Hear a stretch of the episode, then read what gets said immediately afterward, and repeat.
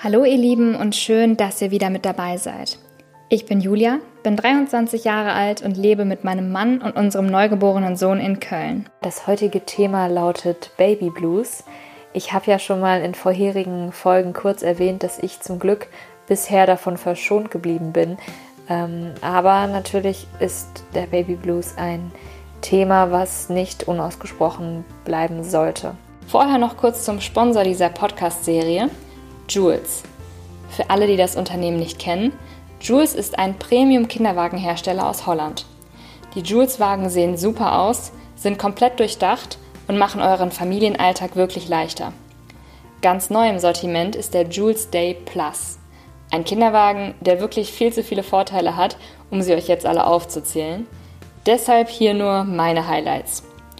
Man kann ihn super leicht zusammenklappen, was echt mega praktisch ist. Die Wanne ist ganz weich gepolstert und echt groß, so passt sie auch für große Babys mega lange. Durch die Möglichkeit der einhändigen Lenkung und durch den großen Einkaufskorb ist er super fürs Shopping geeignet. Der Stoffbezug hat Lichtschutzfaktor 50 und der Wagen ist mit kleinen Vorder- und Rücklichtern ausgestattet. So wird man auch im Dunkeln immer gut gesehen. Der Sportsitz ist natürlich inklusive und man kann ihn in beide Blickrichtungen befestigen. Er ist in Sitz, Relax und Schlafposition verstellbar. Alles auch wieder nur mit einer Hand. Das ist wirklich mega praktisch, weil als Mama hat man ja immer irgendwas in der Hand. Außerdem ist der Sitz für bis zu 22 Kilo zugelassen und die Fußstützen sind variabel, so wächst der Kinderwagen also auch lange mit. Und das Beste ist, Jules bietet auf all seine Modelle eine lebenslange Garantie. Schaut euch die Kinderwagen unbedingt an unter www.jules.com. Und jetzt viel Spaß mit dieser Folge und vergesst nicht, den Podcast zu abonnieren. Es geht einfach um die Gefühlslage nach der Geburt und ich kann euch sagen, die Gefühlslage ist durchwachsen und es ist ein emotionaler Achterbahnritt. Also es ist unfassbar viel, was da auf einen einprasselt, emotional. Die hormonelle Umstellung macht einen ganz kirre im Kopf. Und der Körper muss sich erstmal an die Situation nicht schwanger gewöhnen und dementsprechend die Hormone umstellen. Und ich glaube, das macht gerade diese extrem verletzliche, weinerliche und ähm, zerbrechliche Lage bei Frauen. Und das, äh, ja, das ist natürlich immer individuell und kommt drauf an, wie die eigene Situation ist. Aber es ist was vollkommen Normales, dass man am Anfang so überwältigt von diesen Gefühlen ist, dass man nichts fühlt. Oder dass es einem vorkommt, als fühle man nichts außer Überforderung, ja, irgendwie Überwältigung und, und Orientierungslosigkeit. Das sind Dinge, die sehr häufig vorkommen und die ja normal sind.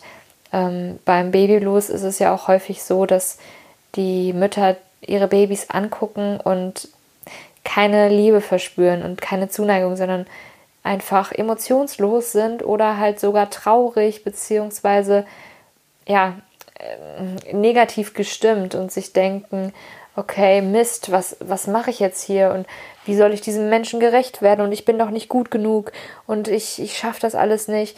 Also Gedanken, die wirklich sehr negativ sind. Ähm, da ist es wichtig, dass man ein Auge drauf behält und ähm, schaut, wie entwickeln sich diese Gedanken. Halten die zwei, drei Tage an und gehen dann langsam ins Positive über? Oder halten die länger an und bleiben negativ? In dem Falle finde ich es wichtig zu sagen, dass man sich professionelle Hilfe sucht, denn dieser Babyblues, der normal ist und ein paar Tage dauert, ähm, kann auch zu einer schweren Wochenbettdepression führen und die ist auf jeden Fall behandelbar, behandelbar und sollte behandelt werden. Ähm, da möchte ich mich jetzt auch nicht als Expertin oder sonst was äh, ähm, betiteln, sondern da gilt es einfach, mit Experten drüber zu sprechen, mit Therapeuten, mit Psychologen, mit Ärzten. Und ähm, ja, ich würde mal so pauschal sagen, der Baby Blues, der sollte, soweit ich weiß, nach einer Woche wieder verfliegen. Und ähm, sollte das nicht der Fall sein, dann muss man auf jeden Fall darüber sprechen. Generell sollte man auch, wenn man so negative Gefühle nach einem Tag schon spürt, sollte man darüber sprechen. Es ist super wichtig, das zu kommunizieren und ähm, einfach zu wissen, dass man nicht alleine ist damit. Ähm, falls ihr sowas erlebt oder es euch irgendwie so geht, empfehle ich euch darüber zu sprechen mit eurem Mann, mit eurer Mutter, Schwiegermutter, Schwester, besten Freundin, Hebamme, Frauenärztin, egal. Hauptsache, man spricht es an, denn euch kann auf jeden Fall geholfen werden und ihr seid keine Unmenschen oder schlechten Mütter, äh, schlechte Mütter, weil ihr irgendwie denkt, ich kann mein Baby nicht richtig lieben, ich werde meinem Baby nicht gerecht, ich bin überfordert. Das sind Gedanken, die hatte, glaube ich, jeder schon mal in irgendeiner Form. Ob früher oder später, ähm, das ist ganz normal. Und bei mir war es so, dass ich ja am Anfang wirklich die pure Liebe für mein Baby empfunden habe und es auch immer noch sehr, sehr intensiv ist und äh, super positiv. Also da habe ich wirklich Glück. Ich hatte noch keinen Moment, in dem ich meinen Sohn angeschaut habe und mir gedacht habe, oh Gott, ich kann dich irgendwie nicht lieben oder ich habe keine Emotionen, ähm, sondern da ist wirklich, das ist pure Liebe auf dem höchsten Level. Da bin ich zum Glück ähm, von dem Baby Blues an sich verschont, was das angeht. Aber diese Überforderung oder die Gedanken, oh Gott, werde ich dem Ganzen überhaupt gerecht? Bin ich überhaupt eine gute Mutter? Kann ich ihm überhaupt alles geben, was er braucht? Die kamen schon häufiger. Vor allem in den ersten drei, vier Tagen. Bei mir war das dann wirklich so, dass ich äh, mir selber viele Vorwürfe gemacht habe. Ähm, und zwar hauptsächlich, ehrlich gesagt, wegen der Geburt. Ich habe mir Vorwürfe gemacht, dass ich eine PDA genommen habe. Ich habe mir Vorwürfe gemacht, dass es am Ende zur Sauglocke gekommen ist und habe äh, mir praktisch gesagt, oh, hättest du dich mal mehr angestrengt, hättest du mal mehr gemacht, dann wäre es vielleicht nicht zur Sauglocke gekommen. Hättest du äh, einfach mal wirklich deine Zähne zusammengebissen und das durchgezogen, dann hättest du dir, deinem Sohn die Sauglocke ersparen können und jetzt musste er so leiden wegen dir. Oder ach, die PDA, die hat das bestimmt alles nur äh, hinausgezögert und äh, vielleicht hat die auch, ist die auch der Grund dafür, dass am Ende die Sauglocke verwendet worden ist äh, oder verwendet werden musste. Äh, hättest du die mal nicht genommen, hättest du mal noch mehr durchgehalten. Also diese Gedanken hatte ich auf jeden Fall in den ersten Tagen extrem. Und ähm, ja, habt immer wieder diese Szenarien im Kopf gehabt. Was hättest du gemacht, wenn es so und so gewesen wäre, ohne PDA? Wie ähm, hättest du da reagiert und hättest du das nicht vielleicht anders machen können? Und hätte, hätte Fahrradkette so, ne? Sagt man ja so. Ich habe Szenarien durchgespielt, die ähm, nicht stattgefunden haben und ähm, wollte an diesem Ereignis irgendwie noch, noch was ändern, obwohl man nichts daran ändern kann. Und habe tausendmal darüber nachgedacht, was ich denn hätte anders machen können. Ähm, genauso habe ich auch darüber nachgedacht, wie ich jetzt gerade als Mutter agiere, gebe ich ihm genug? Bin ich genug für ihn da? Kuschel ich ihn genug? Gucke ich ihn genug an? Ist es überhaupt genug? Kann ich ihm genug geben oder, äh, oder nicht? Es kommt nämlich einem immer so vor, also so geht's mir, dass von allen und überall gesagt wird, du musst deinem Kind ganz viel Liebe geben, du musst Bonding betreiben, du musst hier und da immer 24-7 abrufbar sein, du musst für ihn da sein, du musst ihm Liebe zeigen. Ähm, ja, und da kann man auch mal überfordert sein und sich denken, oh Gott, wie, wie schaffe ich das denn 24-7 ähm, für ihn da zu sein und gebe ich ihm überhaupt genug? Ist es, ist es genug, was ich mache? Oder ich bin an meinen Grenzen, ich, ich merke, ich werde schwach oder ich bin ein bisschen überfordert. Gebe ich ihm überhaupt genug? Jetzt fangen die hier an zu bohren, super, einen Moment. Und diese Gedanken können einen wirklich ähm, ja, nachdenklich machen und äh, irgendwie auch überrennen. Also man muss darauf achten, dass man sich nicht zu sehr in diesen Gedanken verliert. Und das fällt schwer, weil diese hormonelle Umstellung einfach einen überfordert, wie ich schon gesagt habe. Man muss darauf achten, dass man sich nicht verrennt in diesen Gedanken und nicht, dass es nicht zu einer endlos Dauerschleife wird. Denn dann kann es schnell in dieser Wochenbettdepression auch äh, enden. Und mir hat sehr geholfen, mit meinem Mann darüber zu sprechen. Und er war auch eigentlich der Einzige, mit dem ich darüber gesprochen habe. Und der mir dann auch nochmal aus seiner Sicht die Geburt erzählt hat zum Beispiel und gesagt hat, hey, ähm, du konntest nicht mehr, das mit der PDA hat dir Kraft gegeben, du hattest dann eine kurze Pause und wusstest danach wieder, wofür du es machst und hattest Kraft. Die PDA hat dir geholfen, sie hat dir wieder Energie gegeben. Und das mit der Sauglocke, das musste gemacht werden, weil seine Herztöne am Ende etwas schwach waren und auch er nicht mehr konnte.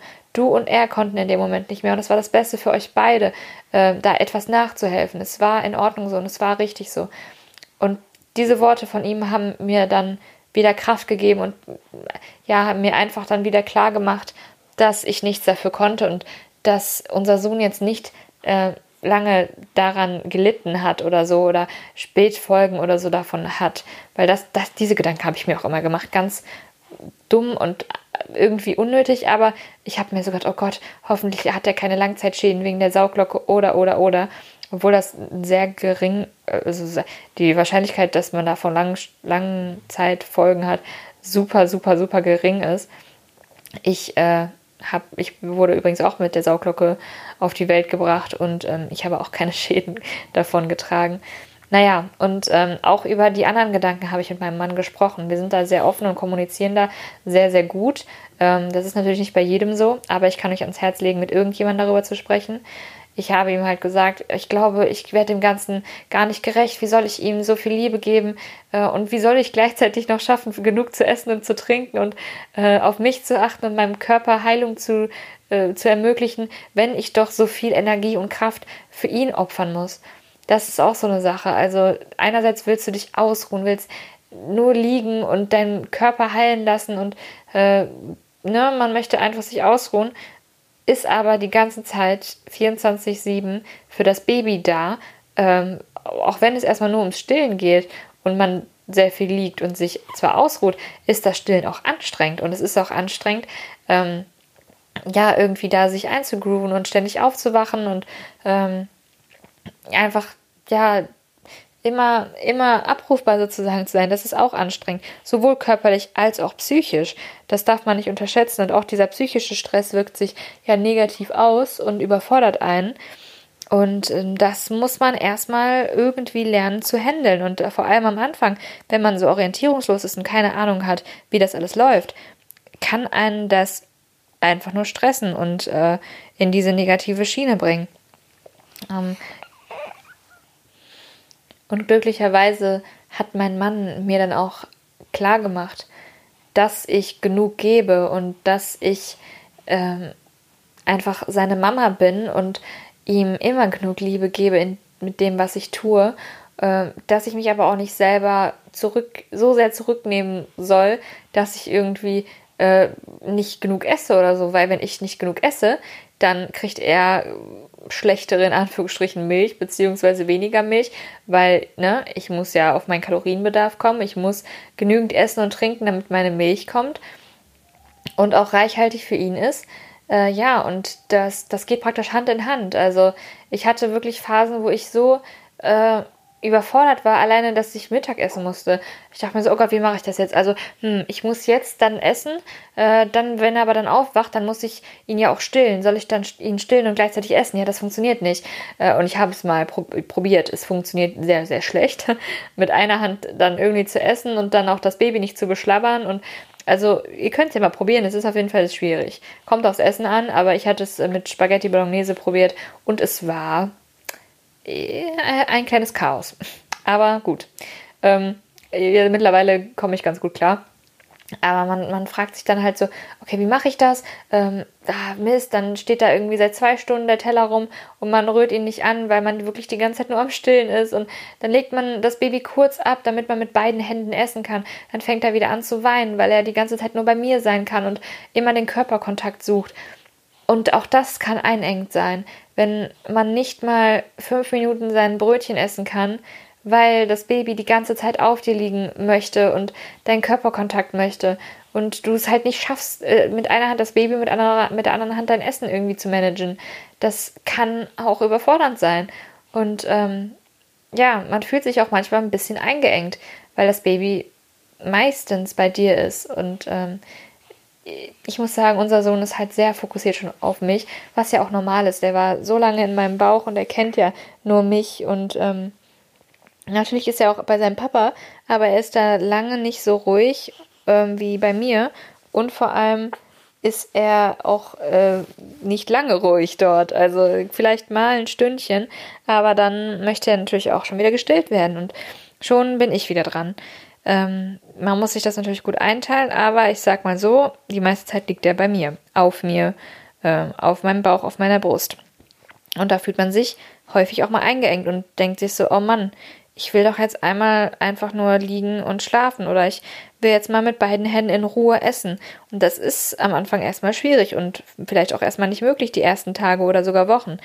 Und ähm, ja, da muss man irgendwie seinen Weg finden, damit klarzukommen und sich da einzugrooven ähm, und nicht in die negative Schiene abzurutschen, nach dem Motto, ah, ich bin nie mehr alleine, jetzt habe ich immer dieses Kind, äh, der braucht so viel und kann ich überhaupt so viel geben, äh, wie mache ich das? Ja, das sind alles Gedanken, die kommen dürfen, die aber nicht bleiben sollten. So denke ich mir das immer. Die sollte man sehr, sehr schnell ähm, ja irgendwie in Angriff nehmen. Also man sollte damit sich schnell auseinandersetzen. Hey, warum habe ich diese Gedanken?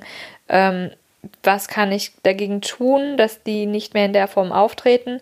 Und wie viel Wahrheit ist überhaupt daran? Weil gerade diese Hypothesen, die man sich dann so im Kopf setzt, die äh, von wegen, ja, ich kann ihm jetzt bestimmt nicht genug Liebe geben, weil das und das und ach, ich äh, bin so über, überfordert und jetzt dann geht's meinem Baby schlecht, weil es mir schlecht geht und äh, bin ich überhaupt genug und all diese Gedanken, die ähm, bringen einen auf die falsche Bahn und die bringen einen in einen Babyblues oder schlimmstenfalls in eine Wochenbettdepression. Und das darf nicht passieren. Deswegen hier meine Top-Tipps, um aus dem Babyblues rauszukommen, beziehungsweise ähm, um nicht in eine schwere Wochenbettdepression zu gelangen.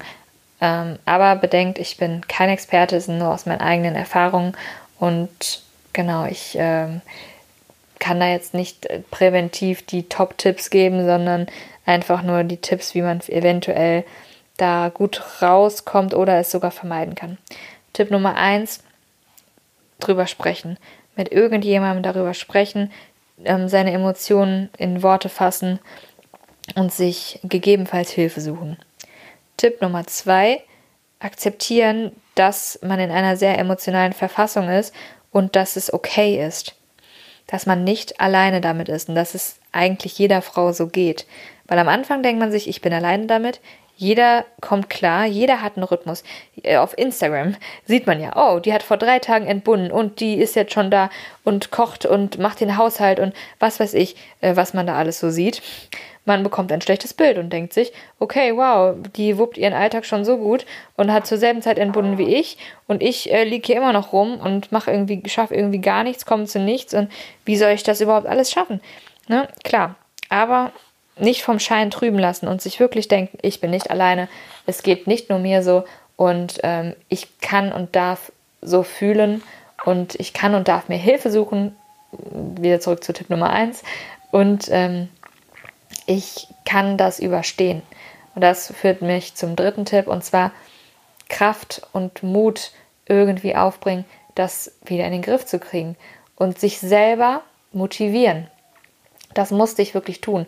Das ist sehr schwierig, vor allem zu dieser Zeit, aber ich musste mir selbst sagen, hey, ich bin gut, ich bin äh, stark genug und ich schaffe das, denn ich bin ich bin ich und ich habe die Kraft dazu. Ich bin eine gute Mutter.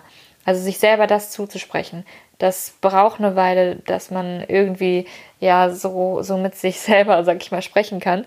Aber es bringt was. Ich habe mich selbst dadurch motiviert. Und ähm, den Anfang hat sozusagen mein Mann gemacht. Und das, was mein Mann mir gesagt hat, habe ich mir dann wirklich tagtäglich selber gesagt, sobald solche Gedanken kamen. Ähm, der Gedanke kam, oh Gott, äh, kann ich überhaupt, kann ich dem Ganzen gerecht werden? Und dann habe ich mir im Kopf sozusagen gesagt, ja, du kannst das, du bist gut, du bist stark und du rockst die Sache hier, du bist eine Supermama für dein Kind. Und so komme ich dann nach und nach wieder in die positiveren Gedankenschienen. Aber wie gesagt, das sind alles nur Tipps und es gibt sicherlich noch bessere Methoden, es gibt bessere Wege. Das ist super individuell und kommt auch immer auf die Situation an. Aber lasst euch einfach helfen, ihr seid nicht alleine und dann schafft ihr es auch aus dem Babyblues raus und äh, kommt in diese positive Stimmung. Und es ist auch vollkommen okay, wenn diese negative Stimmung ab und zu mal wiederkommt. Das ist ja das Leben.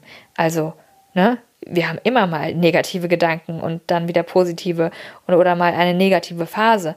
Das ist alles normal und natürlich und man muss sich auch dessen bewusst werden. Es ist nicht immer alles Friede, Freude, Eierkuchen. Aber es sollte auch nicht alles immer nur schwarz und dunkel sein. Ich sage mal, es ist eine gesunde Mischung, ist Alltag ähm, bei den meisten und das ist auch in Ordnung. Ja, ich hoffe, euch hat diese Folge etwas weitergeholfen, falls ihr ähm, mit dem Baby Blues zu tun habt oder generell euch dafür interessiert, wie man ja aus diesen Situationen auch rauskommen kann. Ich hoffe, meine Erfahrungen haben euch da irgendwie weitergebracht oder neuen Input gegeben. Und ich freue mich, wenn ihr bei der nächsten Folge wieder dabei seid. Macht's gut!